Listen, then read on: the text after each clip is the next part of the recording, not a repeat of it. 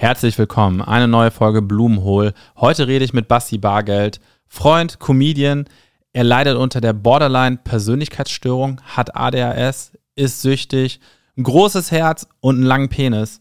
Bin mir nicht bei allen Sachen sicher, aber bei den meisten. Und wir reden heute darüber. Ich bin vor allem froh, dass er sich zu dem Thema Borderline geöffnet hat, weil das echt ein Thema ist. Das ist so ein Buzzword, das wird irgendwie viel durch die Gegend geworfen. Keiner weiß aber wirklich so richtig, was es ist.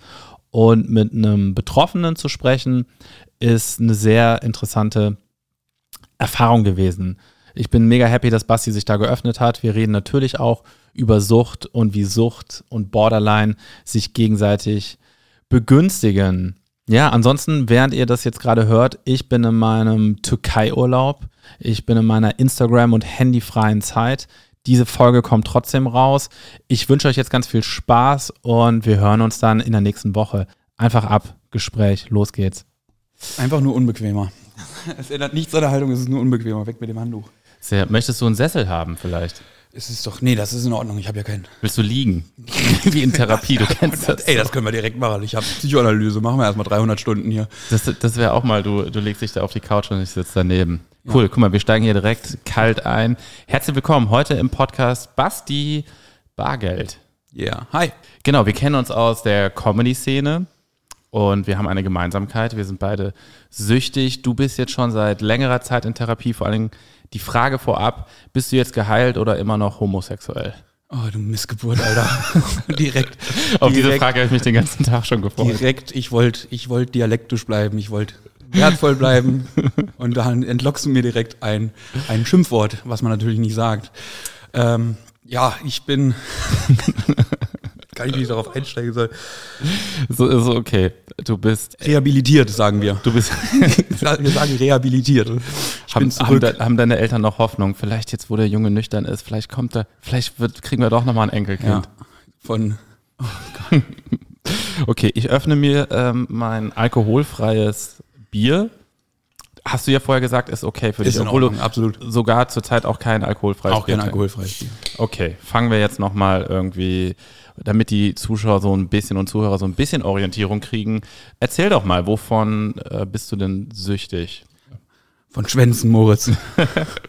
Aber ich glaube, das ist unheilbar. Das ist unheilbar. Aber es lässt sich, es lässt sich, man, es lässt sich gut damit leben. Ich habe eine Abhängigkeitserkrankung äh, mit der Hauptsubstanz, kann man sagen, Alkohol.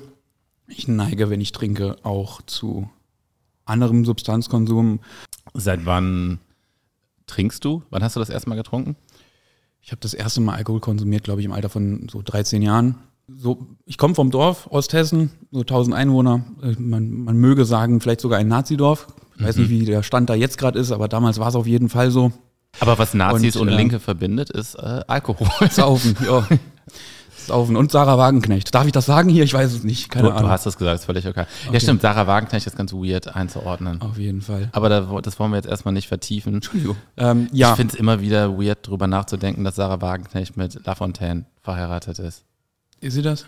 Ja, schon lange Zeit. Habe ich nie auf dem Schirm. Okay. Aber du hast mit. Hetero-Scheiße, das interessiert mich nicht.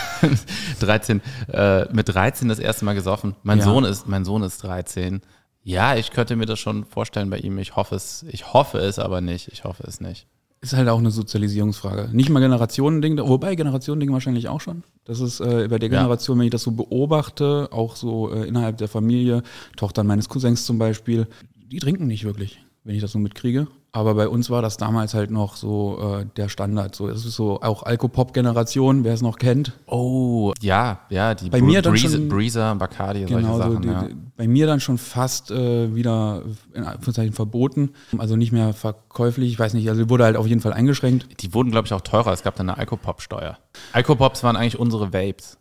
Ja, Mann, stimmt. Äh, auch nicht gut für die Umwelt, überall lag der Scheiß rum, kein Pfand drauf. Und das beste Einstiegsdroge einfach. Und richtig, richtig auch süß einfach, ja. Ja, süß. Und okay, aber mit 13 hat wahrscheinlich niemand damals irgendwie gedacht, dass das jetzt problematisch ist, dass Nein. der 13-jährige Basti trinkt. Nee, weil der andere 13-Jährigen äh, haben das halt auch gemacht so. Also mhm. jeder 13-Jährige und jede 13-Jährige bei uns im Dorf, in angrenzenden Dörfern, in der Kleinstadt, wo wir zur Schule gegangen sind, Aber Alkohol immer ein Thema. Äh, Auf der, die Klassenfahrt mitgeschmuggelt mit 14. Ich bin evangelisch äh, konfirmiert worden mit 14 und bei uns im Dorf war so eine ungeschriebene Regel entgegen dem Jugendschutzgesetz, was damals noch ab 16 und Schnaps ab 18 war. Wie das jetzt der Stand ist, weiß ich gar nicht. Aber ich Immer glaub, noch, glaube ne? ich. Immer noch, ja. War so die, die ungeschriebene Regel war so mit 14, beziehungsweise sobald du konfirmiert bist, Dann darf darfst man. Dann darf man.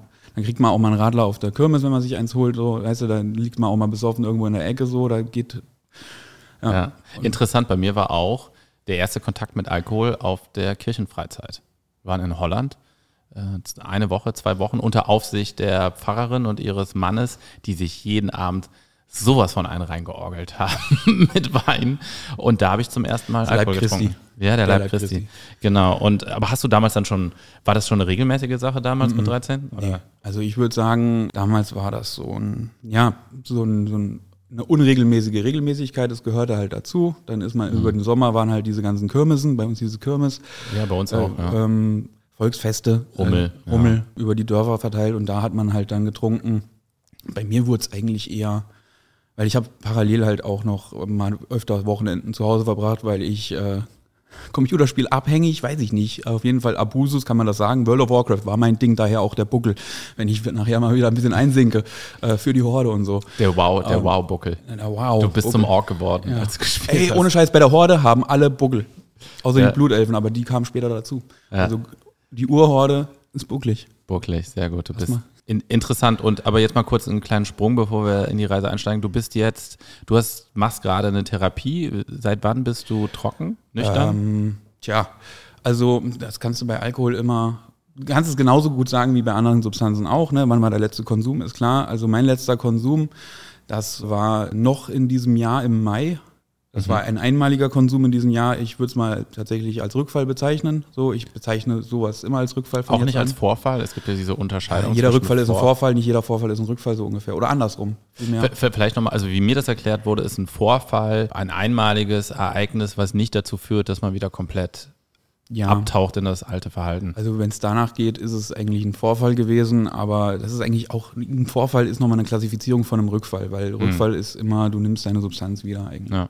Vorfall ist dann, okay, du kannst währenddessen stoppen oder du kommst nicht in alte Muster wie jeden Tag. Ne, War bei mir auch nicht so, zumal ich kurz danach die Therapie auch angefangen habe. War eine einmalige Sache, also können wir hier bei Vorfall bleiben eigentlich. Ich, ich nenne es Rückfall, weil Vorfall ist so beschönigend. In Du bist gerne, gerne lieber streng mit dir. Zum Ja, Beispiel, die also- anonymen Alkoholiker sind ja auch sehr streng. Ich glaube, einmal, da geht's wieder von der Zähler von null los. Ja, aber es ist halt, ne, also es ist ja jetzt irgendwie keine, es ist ja keine Killstreak bei Call of Duty so. Also ich finde, ich finde, ähm, also da, was aber übelst hilfreich sein kann, ne? wenn du Ja. halt zurückblickst so und so viele Tage und es tut richtig weh, so einen Timer auf Null zu setzen. Das habe ich im Mai dann auch gemerkt, weil davor war mein letzter Konsum im Januar. Ähm, es war bei mir so, das ist nicht mein erster Anlauf der Abstinenz, ähm, aber war dieses Jahr der erste mit tatkräftiger Unterstützung äh, über das äh, Suchthilfesystem, wo ich mir freiwillig, selbstständig mit Hilfe von einem Freund, der mich dann hingefahren hat, aber Hilfe gesucht habe, kann ich auch jedem empfehlen, der da struggelt oder äh, Überlegungen hat. Vor zwei, drei Jahren ging das los, dass ich halt gemerkt habe, okay, du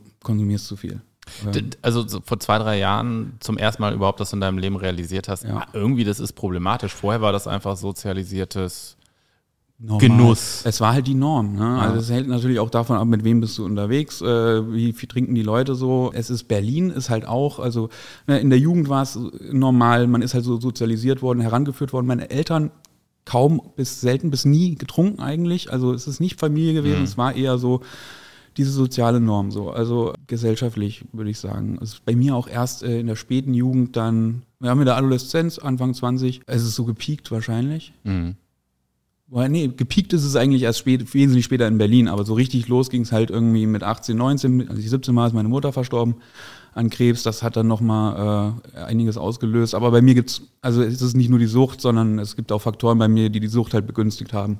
Ähm, Du, äh, kurz zur Einordnung, wie alt bist du jetzt? ich bin jetzt 31 Jahre alt. Aber erstmal herzlichen Glückwunsch. Drei Mo du jetzt über drei Monate seit diesem einen Vorfall und äh, fast ja ein halbes Jahr, wenn man jetzt diesen einen äh, Vorfall da abrechnet. Das ist schon, das ist wahrscheinlich die längste Zeit deines Lebens, oder? Die du Die nicht war- getrunken hast. Das, na gut, das war mein, mein, bis zu meinem 13., 14. Lebensjahr wahrscheinlich. Aber tatsächlich, also ich hatte jetzt, ähm, nicht jetzt, sondern davor, meinen äh, Rückfall davor, also vor dem Rückfall, hatte ich schon einen Rückfall, weil ich halt mir Anfang diesen Jahres gesagt habe, okay, du ziehst jetzt durch und trinkst nicht mehr. Das habe ich nämlich letztes Jahr auch schon mal gemacht und erfolgreich zwei Monate durchgehalten, selbstständig ohne Hilfesystem. Mhm. Habe dann aber eine Woche ähm, nach Silvester, das Wochenende, direkt wieder Alkohol konsumiert und ähm, obwohl ich einen Tag vorher auch bei seiner Selbsthilfegruppe sogar war und halt gesagt habe, okay, mhm. und dann habe ich halt wirklich getrunken so und habe dann den Tag drauf gesagt, das geht so nicht weiter so, du kriegst es alleine scheinbar nicht hin im Moment, stand jetzt wie du bist und wer du bist. Mhm. Und dann habe ich mir Hilfe gesucht, habe meinen Nachbarn, äh, Shoutout an Tar, ähm, angerufen am Abend noch und als ich nach Hause gekommen bin, war natürlich auch wieder so ein richtiger, so, so 24-Stunden-Bänder gefühlt. Mhm. So lange warst du wach? Ja, mhm. also zumindest die Nacht durchgemacht und erst nachmittags, abends nach Hause. So. Und dann bin ich halt äh, zu ihm rüber und er hat dann, ich habe bei ihm auf der Couch gepennt, einfach so, um so ein bisschen aus meiner Bude rauszukommen, die halt auch einfach kein Zuhause für mich war, gefühlt. Und auch nicht ordentlich und so. Äh, jetzt nicht komplett vermüllt so, aber schon nicht geil. Mhm. Und dann hat der mich am nächsten Tag äh, für mich rumtelefoniert, recherchiert und mich ins richtige Krankenhaus gefahren, was, äh, wo ich dann gesagt habe, okay, entweder Depression oder wie auch immer, ich bin auch ehrlich, das und das konsumiere ich so und so viel. Von mir aus auch Entzugssuchtstation und da bin ich dann halt auch gelandet. War das dann eine Entgiftung? Das oder? war eine Entgiftung. Ich war so 18 Tage da. Wo man wirklich auch ähm, Handy abgeben muss? Nee, das nicht. Das okay. war hier in Mitte, es war ein normales, in Anführungszeichen, Krankenhaus. Es war halt eine Station auf der Psychiatrie, die einzige offene Station. Unter uns wird geschreit, über uns getanzt so und wir, mhm. wir haben andere Probleme. Wir würden das alle gerne machen, aber am liebsten dann doch konsumieren und deswegen sind wir dort gewesen oder immer noch, weil ich bin tatsächlich gerade auch wieder auf dieser Station, aber nicht zur Suchttherapie ausschließlich, sondern äh, ich mache eine DBT-Therapie. Mhm. Seit Mai. DBT ist äh, eine Verhaltenstherapieform, äh, dialektisch-behaviorale Therapie. Dafür steht DBT. In meinem Fall DBTS. Das S steht für Spaß. Spaß steht für Sucht. Wir, wir widmen uns primär unserer eigentlichen Grunderkrankung. Äh, in meinem Fall ist es, das spreche ich gerade zum ersten Mal in ein Mikrofon aus, äh, die Borderline-Persönlichkeitsstörung, was äh, ich auch im Entzug auf dieser Station diagnostiziert bekommen habe. Also, also jetzt dieses Jahr erst. Genau. Verdacht war schon, Verdacht war schon länger. von, Fall. von dir selber? Von mir selbst. Ich hatte es auch mhm. mal auf Papier stehen, äh, ja. von einem Institut, äh, wo ich äh, vielleicht Psychotherapie machen wollte, die mich dann nicht genommen haben. Wegen meines Alkoholkonsums. Das ist ähm, äh, ganz kurz. Ich hatte äh, diese Woche noch mit meinem Therapeuten darüber gesprochen, wie dankbar ich ihm bin, weil ich, als ich meine Therapie begonnen habe, in der tief in der Sucht noch drin war, mhm. meine Verhaltenstherapie und natürlich auch Hemmnisse hatte, ihm das zu erzählen. Aber ich habe mich irgendwann geöffnet und er hat trotzdem die Therapie mit mir weitergeführt, obwohl das die meisten Therapeuten nicht mhm. machen. Und das hat mir dann sehr geholfen, ähm, dass ich dann irgendwann selber rausgekommen bin. Ja. ja also da, äh, da gibt es ja auch einen Grund für. So. Also ähm, das hängt natürlich, dann denke ich mal, also ich spreche jetzt wie ein Therapeut, natürlich bin ich nie vom Fach. Ich bin, ich habe mehr Diagnosen als Freunde, Leute. Also, äh, also aber wir reden äh, gerne über Dinge. Als, äh, ja. als äh, Erlebnisexperte bin ich am Start, aber eben nicht. Äh, ich setze mich auch viel mit dem Thema natürlich auseinander, auch über die Therapie hinaus. Aber wenn ihr äh, Alkohol oder Drogen konsumiert und damit nicht einfach so leicht fertig aufhören könnt, nicht mal für eine Therapie, dann ist in den meisten Fällen, jetzt Moritz als Gegenbeispiel natürlich steht hier, sitzt hier zwar neben mir, aber ähm, ist es wirklich wichtig, dass ihr das angeht zuerst? Weil ja. ihr könnt, also diese DBT, die ich gerade mache, wäre selbst mit äh, unregelmäßigen Konsum ohne, äh, ohne eine Form der Abhängigkeit nicht wirklich möglich. Also mhm. äh, das S steht auch zwar für Sucht, aber es geht eigentlich auch darum, dass Leute mit der Borderline-Persönlichkeitsstörung halt äh, dort aufgenommen werden, die halt ihre, ihre Störungen, ihre Anspannung mit Substanzen unter anderem regulieren, nicht zwingend mhm. davon abhängig sind. Vielleicht, vielleicht erklärst du nochmal ganz kurz die Borderline-Erkrankung. Borderline ist irgendwie so ein Wort, was sehr viel durch die Gegend mhm fliegt, geschmissen wird. Aber ich würde mal behaupten, dass viele Leute nicht wirklich wissen, was das überhaupt ist. Ja, einschließlich mir übrigens bis mhm. vor einem Jahr. Also äh, wir wissen alle irgendwo, was es ist, zum Teil oder sein kann. Wir kennen man, man halt hat immer die, die, die, Crazy, Crazy X oder den Crazy X mhm. als Bild mit Borderline. Also man oder? hat halt irgendwie ganz oft, äh, überwiegend werden auch Frauen diagnostiziert tatsächlich, mit zerschnittenen Armen vor Augen, Beziehungschaos, Dramen, mhm. Überempfindlichkeiten. Ähm, das sind so die Sachen, an die man denkt. Mhm. Wenn man an Borderline denkt, denkt man auch immer sofort, oh, nicht beziehungsfähig, bloß nicht was mit anfangen. So dachte halt auch ich. Deswegen habe ich auch selber mich davor verschlossen, dass ich das haben könnte. Ich habe mhm. tatsächlich mal äh, vor so zwei, drei Jahren irgendwie auf einem Open Mic oder so mit irgendjemandem gesprochen.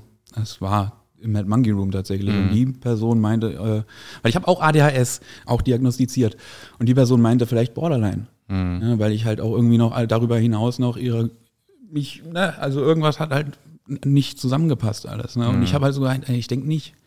Weil guck mal, das habe ich nicht und das habe ich nicht und das habe ich nicht. Aber das waren auch die einzigen drei Sachen so ungefähr, die ich kannte. Es müssen ja nicht immer, also ganz wichtig bei, bei psychischen Erkrankungen, es müssen nicht immer alle Symptome vorhanden sein. Ne? Ja. Also bei Borderline sind es, oh, jetzt bin ich nicht vorbereitet, ist das unangenehm. Ähm, ich meine, es sind sieben oder neun und ich glaube, es müssen sechs davon zutreffen. Und mhm. die sind halt dann auch nochmal sehr weit gefächert, weil äh, dieses, sich, ich sage jetzt mal einfach mal lapidar ritzen, also Selbstverletzung, ja. muss nicht, ist selbstschädigendes Verhalten und das kann äh, mit einschließen übermäßiger Substanzkonsum. Mhm. Ja, das ist selbstschädigend zum Regulieren. Es kann sein aggressives Autofahren, Überessen, so Binge-Eating-Anfälle habe ich in der Vergangenheit auch schon gehabt.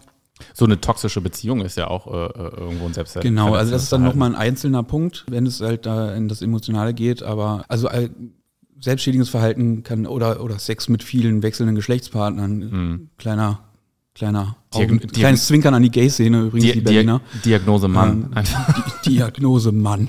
Geil. Das Folgentitel. Basti Bagel. Diagnose Mann. Diagnose Mann. Ich ja. bin horny. Was, was mir geholfen, also was mir mal eine Borderlinerin erzählt hat, und das fand ich eine ganz gute Beschreibung, dass für sie Emotionen halt irgendwie Faktor 3, 4, 5, wenn sie hochkommen, mhm. gefühlt werden und das manchmal sehr schnell switcht, wechselt ähm, dass man eine Wut äh, und es dann sehr schwer ist, diese zu regulieren und auch wieder auf ein normales Stresslevel runterzukommen. Genau, das ist, das was, was äh, du empfindest. Ja. Exakt, und das ist auch großes Thema oder Grundbaustein der Therapie ist die eigene Anspannung. Mhm. Wird Anspannung genannt. Äh, Wut ist halt ein Gefühl, aber Anspannung ist so dieses Level, was man hat. Das ist eine Skala von 0 bis 100, wobei 0 sagt man, wenn man schläft, so ungefähr, mhm. also von 1 bis 100. Und ist vergleichbar mit Suchtdruck äh, wird das, Suchtdruck wird auch in der Skala gemessen innerhalb äh, der Therapie. Bei der Anspannung ist es so, jeder von uns hat Anspannung, auch du hast Anspannung. Ähm, Oh ja. Und bei äh, und das wird genauso in der gleichen Skala gemessen. Jetzt ist es äh, halt so, dass die Anspannung wird eingeteilt in so drei Bereiche. So 1 bis 30, 30 bis 60 und äh, oder drei, ja, 30 bis 70, wie auch immer, und 70 bis 100. Ne? Das mhm. ist die niedrige, die mittlere und die Hochanspannung. Hochanspannung bedeutet Kontrollverlust. Du kannst dann nichts anderes mehr, also du bist, genau, du hast keine Kontrolle mehr. Keine klaren Gedanken mehr fassen, so ja. Wutausbrüche, das sind halt wirklich dann die, die Wutausbrüche, man reguliert sich dann vielleicht mit Konsum, vielleicht mit, äh, mit Selbstverletzung, weil man das nicht rauskriegt. So. Und äh, das und diese Anspannung kann halt bei, bei dir oder bei jemand anderem, der nicht betroffen ist von dieser Persönlichkeitsstörung, auch auftreten. Aber das sind dann so Extremfälle, mhm. so Adrenalin-Flugzeugabsturz, mhm. vergleichbar. Oder sehr, sehr dramatisch, ne? Oder man hat halt einen Todesfall in der Familie oder einen Verkehrsunfall. Jetzt wollen wir nicht zu negativ sein, aber positive äh, Hochanspannung gibt es eigentlich nicht. Also ähm, sowas ist dann halt, und natürlich, das trifft mich dann genauso, wenn sowas passiert. Aber mich trifft es halt, äh, oder schießt, ich schieße in diese Hochanspannung auch in Alltagssituationen. Und auch nicht so, man sagt immer so von 0 auf 100, das kriegen wir auch in der Therapie beigebracht, das ist halt nicht so. Auch bei dir wäre es wahrscheinlich nicht so, aber bei, mhm. bei Menschen mit Borderline-Erkrankungen ist es so, man sammelt halt über den Tag ganz viele Erfahrungen, Triggerpunkte, wie auch immer, die einen oder eine anspannen. Und irgendwann bei einem, in Anführungszeichen, große Anführungszeichen, normalen Menschen, bei einem normalen Menschen ist es halt so, irgendwann veräppt es wieder. Das baut sich ab. Das baut sich halt ab. Und, und beim Borderliner baut sich das sehr langsam ab. Ja. Sehr langsam ab und nicht ohne Beihilfe. Das heißt, dafür hat man dann halt Skills.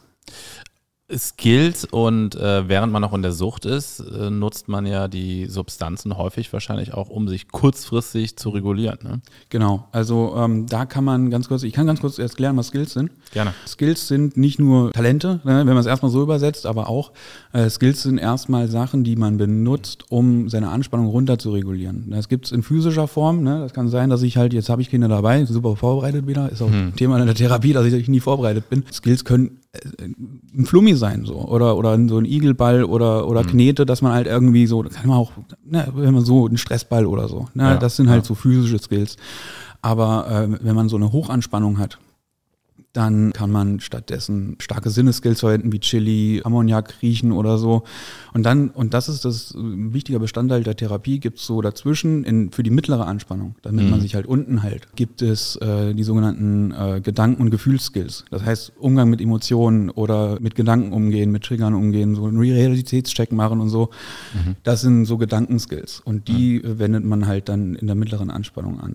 Und die unterscheiden sich folgendermaßen. Man könnte dann halt auch sagen, ja, okay, dann ist ja ein kurzen Trinken auch ein Skill. Per Definition halt nicht. Skills sind nämlich alles das, was kurzfristig hilft und langfristig nicht schadet. Ja, da sind Suchtmittel raus. Das sind Suchtmittel raus. Und halt Selbstverletzung auch, wenn es Narben gibt oder so. Klar, also man kann halt ne, sich irgendwie Druckpunkte suchen und dann, hui, das ist halt gezwiebelt. Äh, aber so soll es halt auch sein. Ne? Also irgendwo einen Druckpunkt suchen am Körper oder so und den drücken und sich dann halt wieder so ein bisschen runterholen. Oder sowas wie Eisbaden. Hilft auch kalt duschen. Genau, jetzt hat man nicht immer eine Dusche dabei, aber man hat halt so Skills-Ketten, nennt sich das. Man geht dann Mhm. halt von oben nach unten. Ne? Wie hoch bin ich gerade? Was nehme ich jetzt?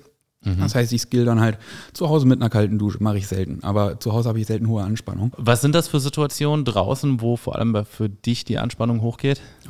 Also das können halt wirklich, das können halt leider, und das macht halt den, den Unterschied aus, das können die kleinsten, in Anführungszeichen, Kleinigkeiten sein. Also äh, die banalsten Dinge, die man dann so über den Tag sammelt. Im Alltag lässt man sich halt super schnell irgendwie triggern. Ich bin, ich bin super äh, angespannt, wenn die Bahn ausfällt oder so und ich halt irgendwo hin will. Das ist Berlin, Jeder. Berlin kein guter Ne? Ort für Kein dich. guter Ort. Äh, für, ach, für Kokainabhängige übrigens auch nicht, Moritz Hohl. Das, äh, nein, das ist sehr verfügbar hier. Also ja, stimmt. Ja, die Ja. waren ja auch, ne? Ja, die Bahn ist auch, also die Verspätungen sind auch sehr verfügbar von der Bahn Ja, hier. ich würde fast behaupten, dass kein Kokaintaxi jemals zu spät kam. ah, hat mich schon mal hängen lassen. schon Ja, mal hängen lassen. aber, aber, aber ansonsten war der Vielleicht kam man mit der Bahn. Also sehr Zufall, also einfach die, die zuverlässigste Person in meinem Leben mit Abstand. Wenn der geschrieben hat, ich bin in 15 Minuten da, dann war das meistens auch so. Ja, die jetzt einfach mal alle mal bei der Bahn anfangen würden. ja vielleicht Umschulung auf. Äh, Bahn fahren statt legen. Genau. So. Sehr gut, nämlich Da hast du lustig. doch hier deinen ersten Sponsor, Deutsche Bahn. Deutsch, der BVG.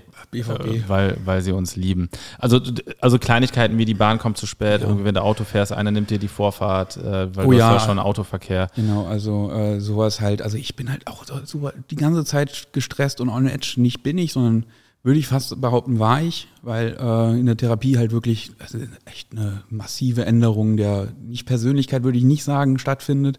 Wobei das auch, aber also es ist eine komplette, also es ist lebens, lebensverändernd gewesen für mich, habe ich das Gefühl irgendwie. Jetzt, was jetzt gerade die letzten Monate stattgefunden hat. Hm. Wie wirkt sich jetzt, also wie äh, wirkt sich deine Borderline-Erkrankung derzeit aus, seitdem du nüchtern bist? Merkst du da schon starke Veränderungen, dass dein Stresslevel nicht so schnell hochgeht? Weil du hast ja eine Grundanspannung, die erstmal weg ist, nämlich die Sucht. Ja, ich habe aber eine Grundanstellung, die dazukommt, nämlich Suchtdruck. Sucht- ich wollte ja, weil sagen, die Regulierung ist halt weg. Das heißt, man Ja. muss jetzt erstmal lernen, wie komme ich denn überhaupt ohne das zurecht? Und zu, vor allem, und deswegen ist es halt auch so wichtig, tatsächlich einfach mal einen Cut zu machen mit Substanzen, zur Not mit Hilfe. Wer ist dieser eigentliche Mensch da unter mir? Mit dem muss ich ja klarkommen. Mhm. Da muss weil, man manchmal echt tief graben. Weil ja. mein, mein Leben lang, mein halbes Leben lang in meinem Fall, so mit 14, 15 ging es ja richtig los, so ähm, regelmäßig. Mein halbes Leben lang war ich immer entweder intoxikiert oder dann später halt auch äh, mit Nachwirkungen zu kämpfen von Intoxikation und das ist ja auch wesensverändernd. Also es ist ähm, so, dass man halt depressiver ist. So, ich habe auch gegen Ende primär nur am Wochenende getrunken, aber ich war halt bis Donnerstag down. Ne? Und Dann äh, ging es Freitag wieder los. dann geht's Freitag wieder los. So, du bist nicht du selbst. Und wenn Mhm. du halt 15 Jahre lang das machst, Alkohol verändert auch die Psyche. Das davon mal ab, dass das nicht nur so der Zustand jetzt ist, der Ist-Zustand, sondern die Langzeitfolgen, die ja dich auch irgendwann einholen. Ja? Wenn du damit aufhörst, musst du halt erstmal gucken, okay, jetzt äh, die, diese ganzen Probleme, ich sage jetzt nicht nur die, äh, die, die Substanz, sondern das ganze Problemverhalten allgemein. Sei es gewisse Gedanken, Grund, äh, Grundsätze, die man hatte, äh, Grundannahmen von sich selbst und der Welt, so, die musst du halt, die erkennst du dann in dir, Mhm. wenn es gut läuft und ähm, musst aber auf neue zurückgreifen, Mhm. weil du halt einen neuen Ge Weg gehen willst. So. Das ist super schwierig, weil dann, da, also am einfachsten wäre es jetzt einfach was zu trinken, so, dann ist diese Irregulation weg. Ich bin wieder in meinen, ich kann mit meinen Kumpels, äh, kann ich jetzt auch nüchtern, aber ganz ehrlich, es ist super herausfordernd, konsumfrei zu bleiben und dann halt auch eine gute Zeit zu haben. Weil es fühlt sich auch anders an. Kann ich, kann ich äh, ehrlicherweise immer noch nicht. Erstmal der Punkt, es ist natürlich anfangs, es wird nicht sofort geil, das Leben, wenn man nüchtern wird. Es wird auch häufig erstmal scheiße. Wie gesagt, man kann sich nicht regulieren, der Suchtdruck ist stark. Man spürt auf einmal sehr viele Emotionen, die man vorher gar nicht gespürt hat, wenn man sie unterdrückt hat. Genau. Und feiern, ich hatte es ehrlicherweise sogar ein bisschen aufgegeben, dass ich da wirklich nochmal irgendwann dran Lust habe hatte ich jetzt letzte Woche seit langer Zeit zum ersten Mal wieder auch nur zwei, drei Stunden. Mhm. Aber dass ich wirklich mit Techno feiern Bock auf die Musik hatte. Ich habe mich frei gefühlt, ich hatte eine gute Zeit, ich hatte wenig Suchtdruck und das war für mich ein kleiner Ausblick. Mensch, in ein paar Jahren kann ich vielleicht auch mal wieder einen Abend ins Sisyphos oder ins Berghain gehen und sagen, jetzt geil, ich genieße es. Mhm. Ja, ich war schon zweimal abstinent in Berghain, tatsächlich. Und hast du eine gute Zeit gehabt? Um, ja und nein. Also ich hatte, ähm, beim ersten Mal war ich halt auch auf, äh, auf der Snacks, das ist eine Gay-Party. Ja, das, das ist, eine Gay-Party, wo auch wirklich nur äh, Männer reinkommen. Ne? Ja. Ich glaube, das ist, glaube ich, die einzige Gay-Party ja, in Berlin, wo Genau, da ist halt äh, unten der Gay-Club, das Lab mit angeschlossen und ich sag mal so, also, also Das ist, das ist euer Weihnachten. Ja, euer, war an Ostern. Das, euer Hanukkah. Das war an Ostern natürlich. Gott habe ihn selig, aber äh, den Jesus. Ich sagen, sagt kein Mensch sagt Gott habe Jesus selig, glaube ich. Gott habe ihn ja. selig. Deswegen äh, ähm, und Snacks ist wirklich. Ähm, jo, das ist halt Party, ne? Also auf einer Skala von 0 bis 100. Gay, Gay Level einmal hochgedreht. Gay Level einmal hochgedreht. Ey, sind wir auf jeden Fall an der Hochanspannung. Also auch nicht, wenn nicht alles immer angespannt ist, sage ich mal. Ist, aber, ist auch eine sexpositive Party. Ja, sehr, sehr sexpositiv. also ja, und ich gehe da halt, ich muss auch sagen, so sowohl als Konsument äh, wie jetzt auch als abstinent lebender Mensch war ich nie so äh, sexpositiv unterwegs. Ich war öfters auf diesen Partys, habe aber halt getanzt, weil es halt Gay-Partys waren. Mhm. Das hat mich halt angezogen. Ich habe gesagt, okay, das, das ist so, hier gehöre ich hin so ungefähr. Hier konsumiere ich jetzt halt das meine Alkohol, Leute. Ja. So ungefähr. Und ich habe halt mit dem ganzen Abend mit keinem geredet, aber, aber konsumiert. So, weißt du, mhm. mindestens Alkohol und da halt nicht. Und ich war halt auch nicht so lange da. Und ich habe halt auch die Möglichkeit gehabt, da ähm, ohne Eintritt reinzukommen äh, über einen Bekannten. Mhm. Und das hat halt immens geholfen, weil es halt Druck rausgenommen hat. Vor allem ohne Anstehen? Äh, ohne Anstehen so. Du bist halt nicht da drin und sagst, okay, du musst jetzt Spaß haben, weil du hast Eintritt bezahlt und lange angestanden so. Und mhm. äh, wenn es sein muss, konsumierst du. Nein, dann gehst du. Ja. Und das habe ich äh, zu Snacks gemacht und am CSD jeweils die Partys, wo halt wirklich, also richtig Party ist, ja. Richtig Party ist, es mehr kostet und äh, das halt weggefallen ist und auch die Anstehzeit länger ist. Das heißt, wenn du dann gehst, selbst mit Gästeliste war die Schlange bei den CSD, glaube ich, drei Stunden lang oder so. Mhm. Und äh, wenn du gehst, ist das eine Entscheidung. So, da kommst du ja. nicht, ich stelle mich nicht nochmal drei Stunden an. Erst ja. recht nicht nüchtern alleine. So, also so viele Podcasts kann ich nicht hören, dass ich einen nee. Podcast in der Berghainschlange, das wäre auch mal was Wildes. Aufnehmen, Aufnehmen. und hören. Ich glaube, danach kommst du nicht mehr rein. Danach kommst du nicht mehr rein. Danach kommst du nicht mehr rein. Aber Interviews mit den Leuten in der Schlange, es traut sich ja nie jemand, zu reden. Diese, äh, das ist immer ruhiger als auf irgendeiner Beerdigung. Oh, Diese wir tragen alle schwarz. Es ist eine, im Endeffekt es ist eine Beerdigung. Alle stehen ja. da und schwarz und ähm, ja. nicht alle kommen rein. Ähm, ein paar ungebetene Gäste. Aber äh, das, das hilft sehr. Also, auf welchen Beerdigung bist du denn? Nicht alle kommen rein und ungebeten. ja, vielleicht irgendwie der Familienangehörige, mit dem man sich verkracht hat. Ich bin äh, schon lange nicht mehr auf einer Beerdigung gewesen. Ja. Schon sehr lange. Von meiner Oma, aber das ist schon über zehn Jahre her, glaube ich. Ja. Ich weiß die war auch, das war auch die Oma, die ich nicht so sehr mochte. Das ah, war nicht so schlimm. Es gibt immer eine, ne? Es gibt immer eine, die man, das, es gibt immer eine, die so ein Drachen ist ein bisschen, ja. ne? So ein bisschen wie das John Mulaney-Bit. Der hat auch dieses wunderbare neue Special oben. Das ist auch eine sehr gute ah, Empfehlung. Ah, zum Thema Sucht, ja. Zum Thema Sucht, äh, wo mhm. es halt auch um seine Intervention geht. Und der, sein Opener ist, da geht es ein bisschen halt um die Oma. So mhm. ungefähr. So, also ein bisschen, ein bisschen locker und dann 50 Minuten lang Bam, Sucht, Rückfall, Entzug. Steht auch immer noch auf meiner Liste. Hab ich, Super gut. Habe ich noch hab schon zweimal geschaut, tatsächlich. Und das war nicht meine Hauptsubstanz. Es geht dabei um Kokain. I love it. Immer noch das Comedy ist, ist, unsere Droge, Leute. Äh, schon auch ein oh, bisschen. Ich klang gerade wie eine American White Woman. Oh Gott. Es wird äh, bald Zeit zu Botoxen für dich. Ja, und für Anti Pumpkin Spice ist ja Anti Antidepressiva auch. und Botoxen. Aber dieses mit dem Feiern, was wirklich ein Ding ist, äh, was ich ja auch habe, ich muss es wirklich in ganz kleinen Dosen auch machen. So wie gesagt, ich gehe mal auf die Fusion, dann aber auch wirklich nur einen Tag morgens hin, abends zurück. Ich gehe mal auf äh, ins Berghain zwei Stunden oder ins KitKat zwei Stunden. Ja. Nicht mehr. Früher haben wir ja wirklich auch kennt es, es gibt Leute im Sisyphos und im Berghain, die haben halt einfach eine Zahnbürste dabei, weil sie halt zwei Ja, Tage dort habe ich aber auch Freunde, die tatsächlich gar nicht mal so lange unterwegs sind, aber das sind, die haben auch autistische Züge. Oder nehmen zu viel Speed. Ich weiß es nicht. Ja. Ähm, Oder alles. also da, genau. Also, Ja, aber auch wirklich manche, die haben wie, wie so einen Rucksack dabei, ich bin fürs Wochenende weg. Ja. Und Montagmorgens werde ich wieder ist ausgespuckt. ja auch Rausch ist Urlaub. Urlaub fürs Gehirn, auf jeden, auf jeden Fall. Ein, ein KZ-Album muss, KZ. muss fallen. Aber ich, also eine Sache, die ich wirklich, ich vermisse gar nicht so sehr den Konsum an sich und das High-Gefühl, aber einfach dieses, ah, die Vorfreude, ich vermisse die Vorfreude, an einem Donnerstag zu wissen, morgen geht's los. Vorfreude vermisse ich. Donnerstage sind, sind tatsächlich meine Lieblingstage auch gewesen. Und was ich noch vermisse, ist dieses wirklich mal es zu schaffen, für diesen Tag wirklich den Kopf abzuschalten. Also, okay, die Sorgen sind jetzt weg. Ich bin jetzt hier, ich kann eh mich um nichts kümmern. Oh man, noch ein bisschen, bisschen ASMR. Ich habe es extra unter den Tisch gemacht, war echt laut, ne? Das, aber das ist schön. Shireen David. Sag das doch nicht, ich schäme mich richtig hier. Shireen David. Ist der gut? Offensichtlich, wenn du ihn kaufst, ne? Das muss ja jetzt nicht das Pendant für gut sein. Also ich weiß nicht, ob du daran alles. Ah, nee, aber ballert gut. Aha, da haben wir den, den, den, Ba- Ballert den, gut. Den, den konsumverherrlichen äh, Sprech haben wir da. Ich weiß nicht, ob der. Ich kann den vor allem sehe ich gerade, ich muss den jetzt exen, weil der unten rund ist. Der ist irgendwie mal hingefallen anscheinend. Jetzt muss ich. Okay, Ja, jetzt, wird's, jetzt wird's dirty, Leute. It's, it's dirty. Ein bisschen weg. Hast du äh, ASMR? Ist das ein, äh, macht das was mit dir? Nie gehört. Also ich weiß, We weißt du, was ist? Also Geräusche. Ähm, Das hier ist das, ne? ja, Leute, die auf, Wenn ich hier so die hier mache. Ich glaube, davon wird keiner Ach geil, darum geht's. Ich dachte, das Ja, soll was nee, Entspannendes sein. Na, ja, entspannt, aber es macht auch Leute horny. Ja, Da und da steht er. Da steht- Scheiße, Oh. aber gescheppert jetzt. schon gekommen. Nee, so Buchseiten umblättern oder so. Da, das fand ich früher als Kind, hat mich auch ein bisschen geil gemacht, wenn Leute so, so ähm, eine Zeitung umgeblättert haben und dann so die Seiten aneinander, so dieses Geräusch. Hat mich beruhigt, aber auch irgendwie geil gemacht. Papierliebe. Papierliebe. Äh, Paper Cut. Paper, Paperphilie. Pa Paper Cut in der Eichel. Pornoheftchen. Gucken. Ja, Moritz, das Pornoheft. Moritz und das Pornoheft.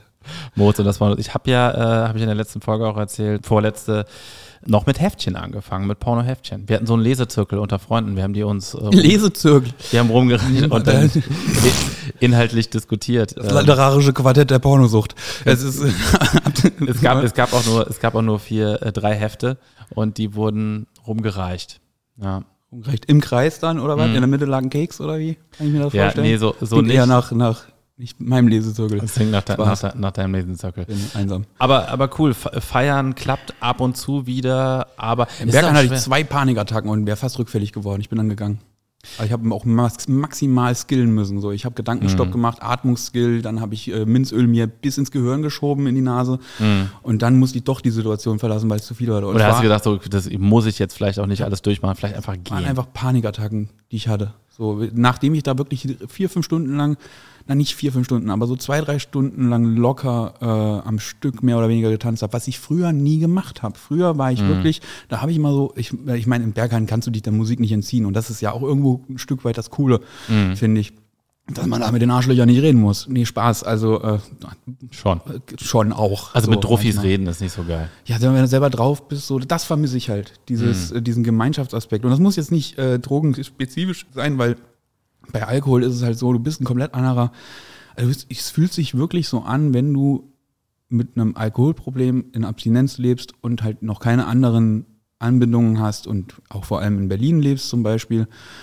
Es fühlt sich an, als wärst du nicht mehr Teil der Gesellschaft, weil halt so viel konsumiert wird. Und wenn es nur mal so laissez-faire irgendwie so ein, äh, so ein Wein am Abend ist oder so irgendwie. Und es ist nicht so, dass ich mich da nicht dazusetze und mich das triggert, wenn Leute irgendwie bei äh, ihrer, weiß ich nicht, bei ihrer Pasta halt einen Rotwein trinken und ich halt da ein Wasser zutrinke. Aber das ist, mein ganzer Lifestyle handelte ja auch war aufgebaut um den Konsum von Alkohol, in dem ich Abend, Nachtleben und so weiter. Ich habe ja auch keine Hobbys gehabt oder so wirklich.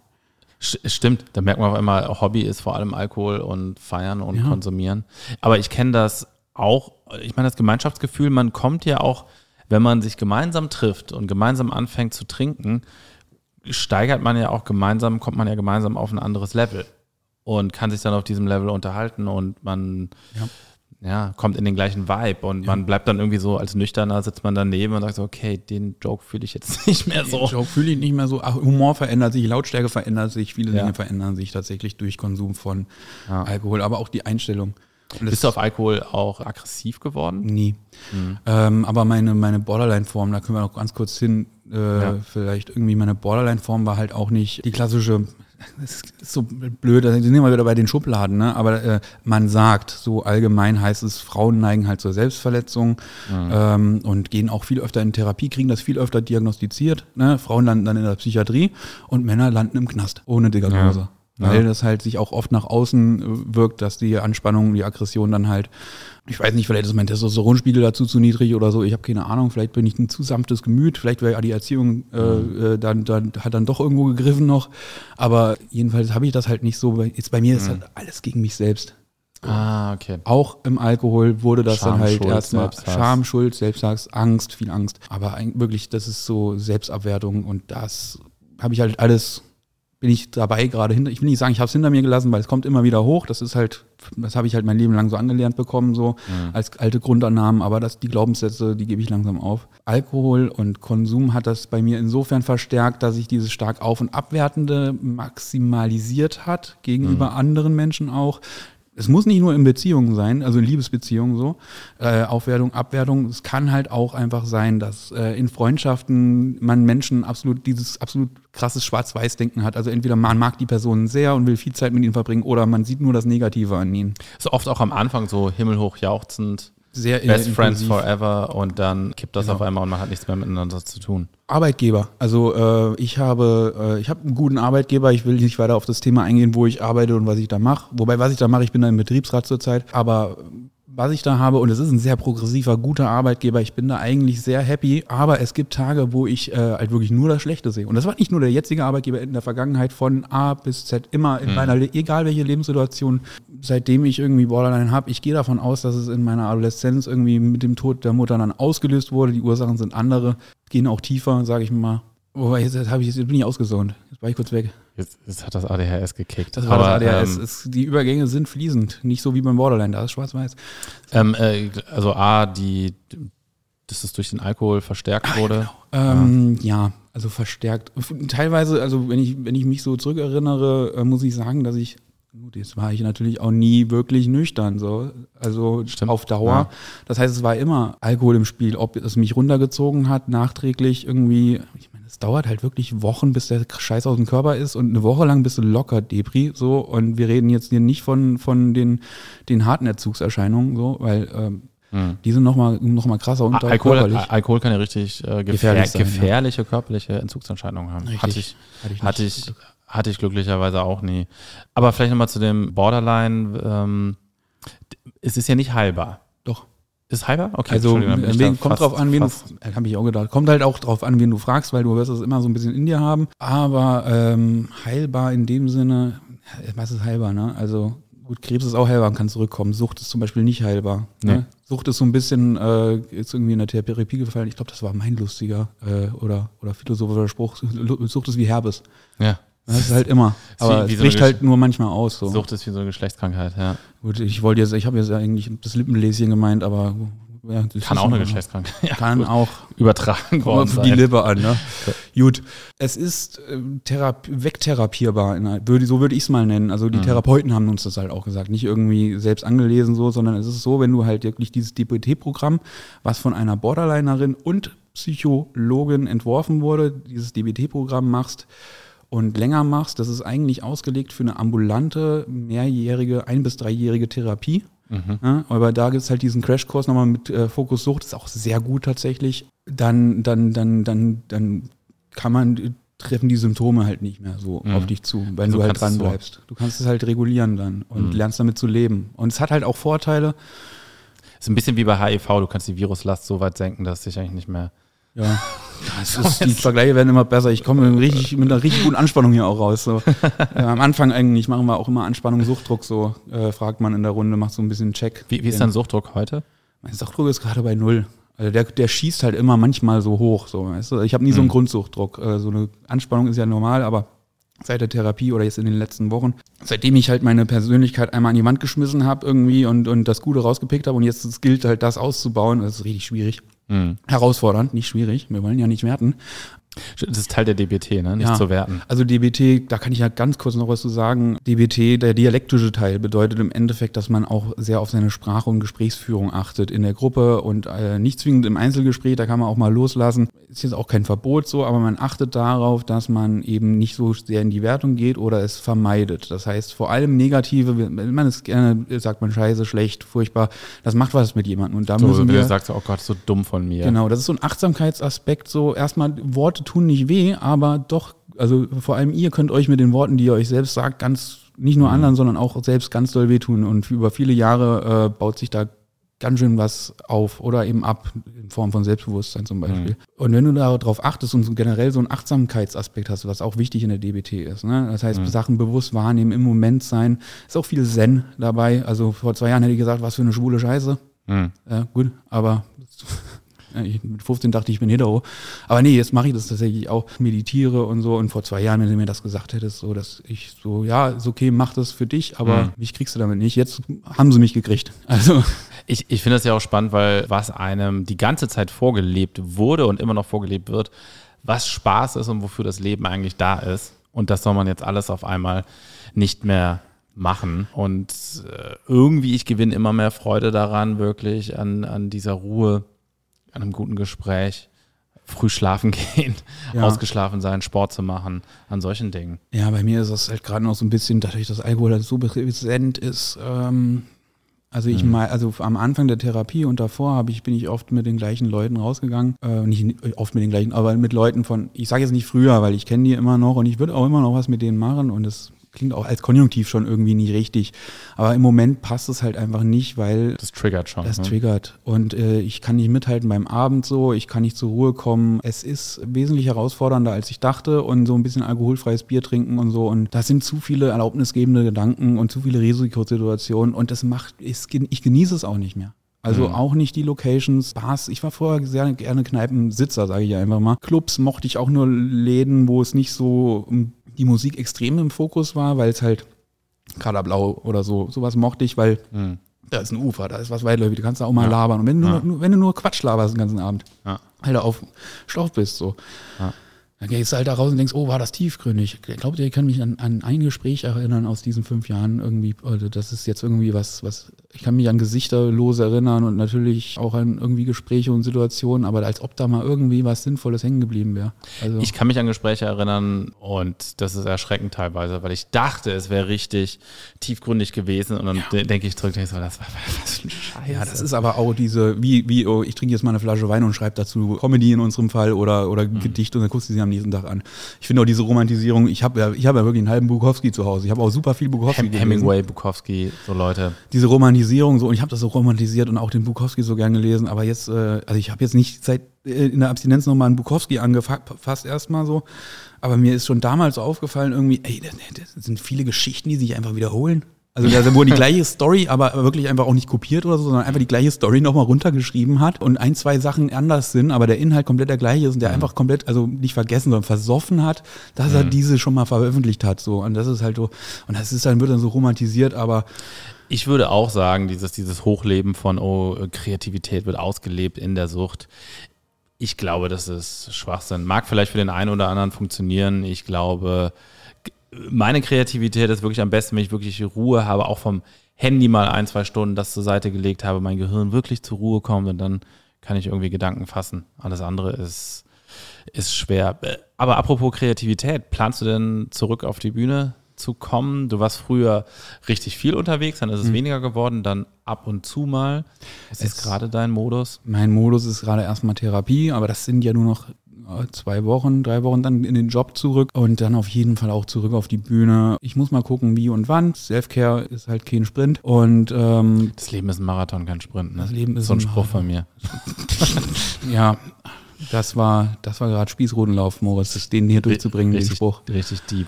Jedenfalls, ich habe aufgehört zu rauchen auch übrigens, das wollte ich noch erwähnt haben, ganz wichtig. Inter interessant, ja, das ist, weil es ja auch, es ist offensichtlich eine Sucht. Fällt dir das schwer? Auch ein Skill. Auch ein Skill. Absolut nicht mehr. tatsächlich. Krass. Rauchen äh, und es bestärkt mich in meiner Alkoholabstinenz, weil ich weiß, wenn du wieder trinkst, Dann wird geraucht. wird geraucht. Wenn du rauchst und trinkst, dann machst du keinen Sport mehr und das Mhm. ist mir wichtig. Aber du hattest eine Frage gestellt. Ne. Ge genau, mit, mit Comedy, der Unterschied zwischen uns Stimmt, bei- es ging ja um mich. Entschuldigung, Genau, es konnte um das vergessen. Sorry. Ah, das ist die große Basti Ja. Bargeld Show. Ja. Comedy, ich hatte, ich hatte ja den großen Vorteil, dass ich mit Comedy angefangen habe. Da war ich gerade noch nicht so lang nüchtern, vielleicht ein halbes Jahr. Aber für mich war Comedy nie in Verbindung mit Alkohol. Uh, das ist ein interessantes Thema nochmal am Abschluss. Das heißt, das heißt, Gefühlt ähm, Abschluss, ich weiß nicht, wie genau, ja, ja. Also genau, zum Beispiel für dich war ja, äh, du diese Locations, Clubs, Leute waren für dich ja auch Verbindung mit Alkohol oft früher. Ja, also es war halt, ich habe 2019 im März mit Comedy, äh, war mein erster Auftritt, sage ich mal. Mhm. Da war ich so zwei Jahre in Berlin, weißt du, äh, auch diese Alkoholvergangenheit, Drogenvergangenheit aufgehört, wieder angefangen mit, mit Konsum, während ich, also ich habe hin und wieder Kokain und, und Amphetamine genommen, manchmal auch Ecstasy oder Ketamin, aber so, das sehr selten, eher öfter dann äh, Amphetamine oder Kokain.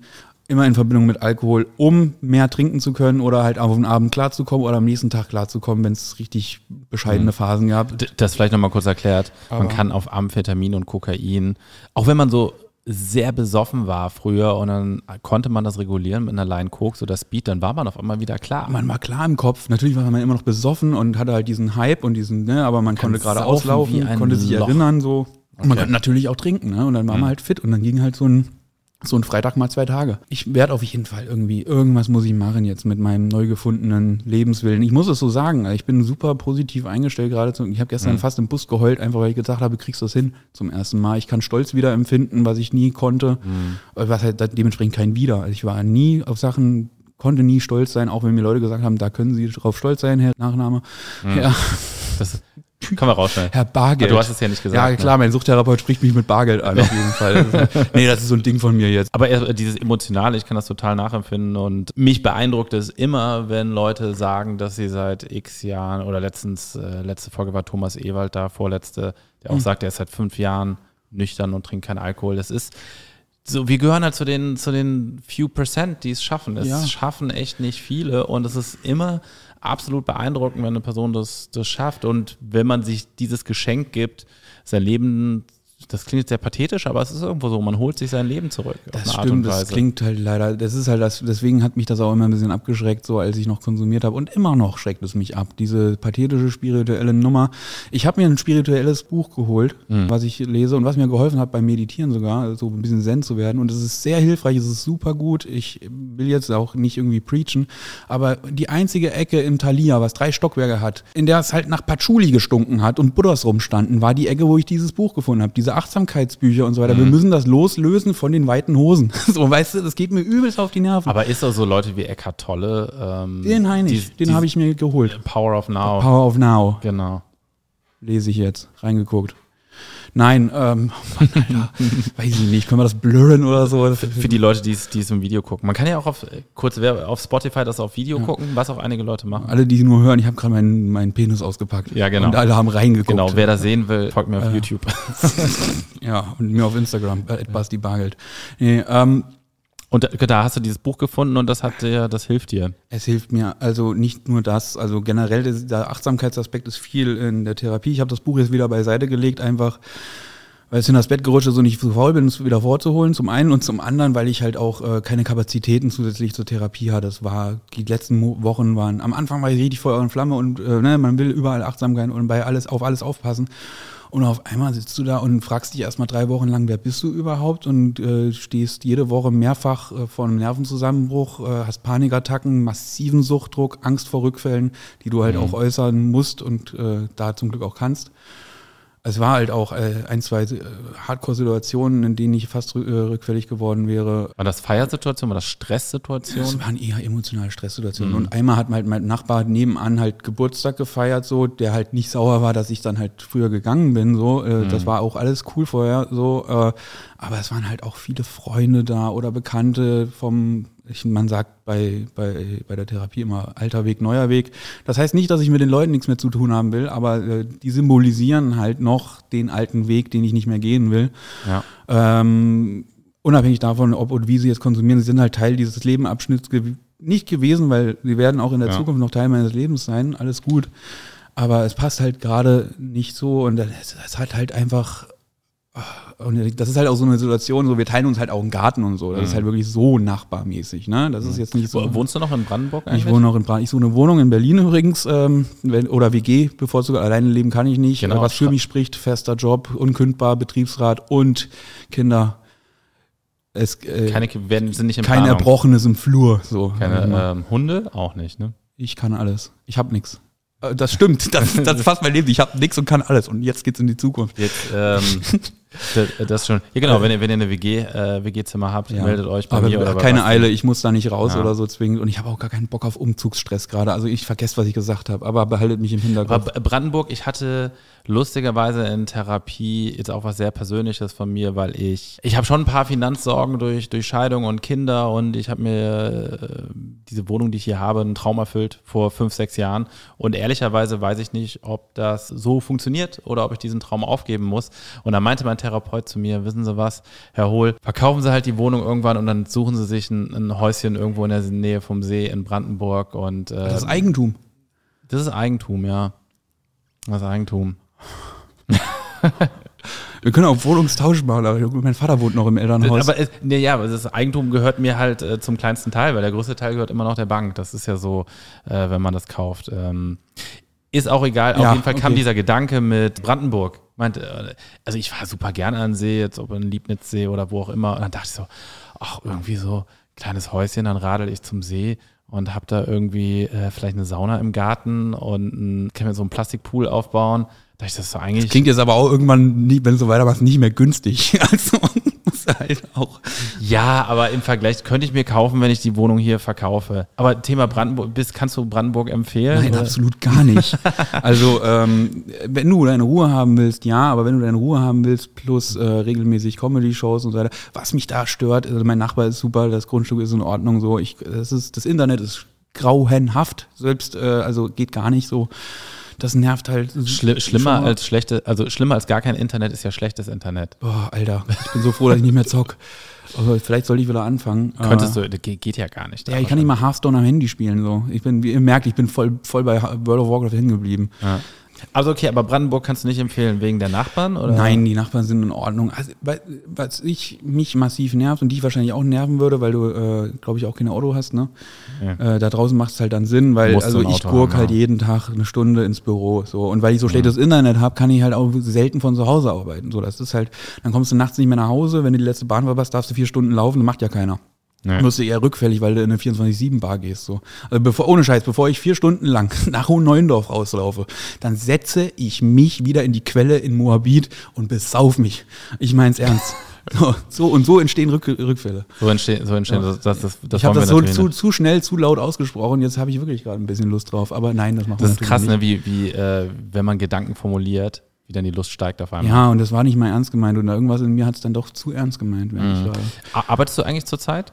Oder bist du gerade freigestellt Ja, während ich der bin, Therapie? ja, das ist eine Tagesklinik, die ich aufsuche. Das heißt, ich bin da bis 16 Uhr, das ist quasi meine Arbeit gerade. Ich habe eine äh, Finanzierung von der Krankenkasse äh, beantragt, dass die machen das in der Regel auch. Ähm, dann äh, und dann ab der sechsten Woche ist es dann halt so, dass die Krankenkasse auch Krankengeld bezahlt. Ein Prozentsatz von deinem Gehalt, womit äh, Das man auf jeden so Fall Rechnung 60, bezahlen 70 kann. Prozent oder sowas. Ne? Also die Richtung so um die 60 Prozent Hm, äh, vom netto. es ist, gibt da, es ist Deutschland. Also es gibt da halt irgendwie mehrere Stellenwerte, dass es bloß nicht zu viel wird von der Mhm. nur so Minimal- oder Maximalwert, wie auch immer.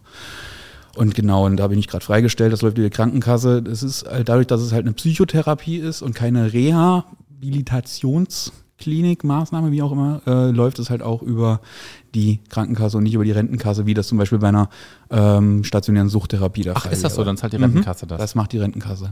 Wir sind, äh, es bleibt spannend. Wir freuen uns, dich bald wieder auf der Bühne zu sehen und vielleicht kommst du in ein paar Monaten nochmal wieder. So eine Reise ins Nüchternwerden. Ja, dann machen wir zusammen eine Rückfallanalyse. Machen wir eine Rück.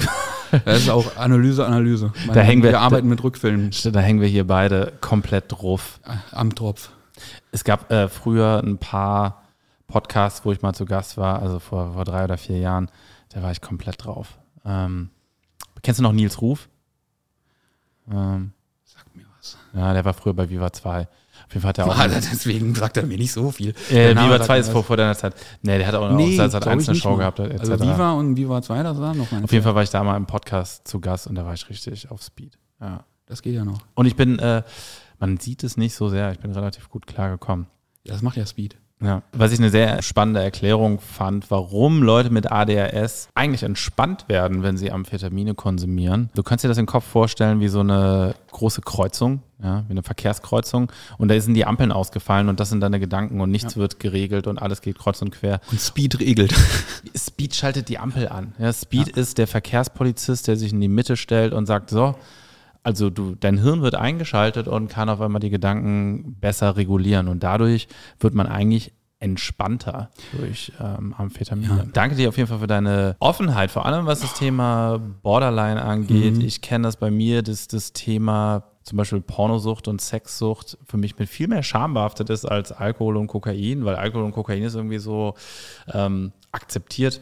Ja. Von daher kann ich mir vorstellen, dass Borderline für dich auch ein Thema ist. Aber gut, dass du da nochmal Ja. aufgeklärt hast. Und Vielleicht klappt man das auch nicht hoch, wenn ich gleich nochmal 20 Sekunden zu lange nachdenke. Ja. Nee, ich wollte damit, ich wollte da sowieso die Hosen runterlassen. Ich will damit ehrlich umgehen, weil das ist halt, ich entspreche halt auch nicht so dem, dem, dem klassischen Bild. Wenn man Mhm. mich äh, nicht kennt, wenn man mich gut kennt, so, ah, Ja. klar, deswegen war er damals so und so. Sucht euch oder euren Liebsten Hilfe, Mhm. wenn ihr es für richtig und wichtig erachtet.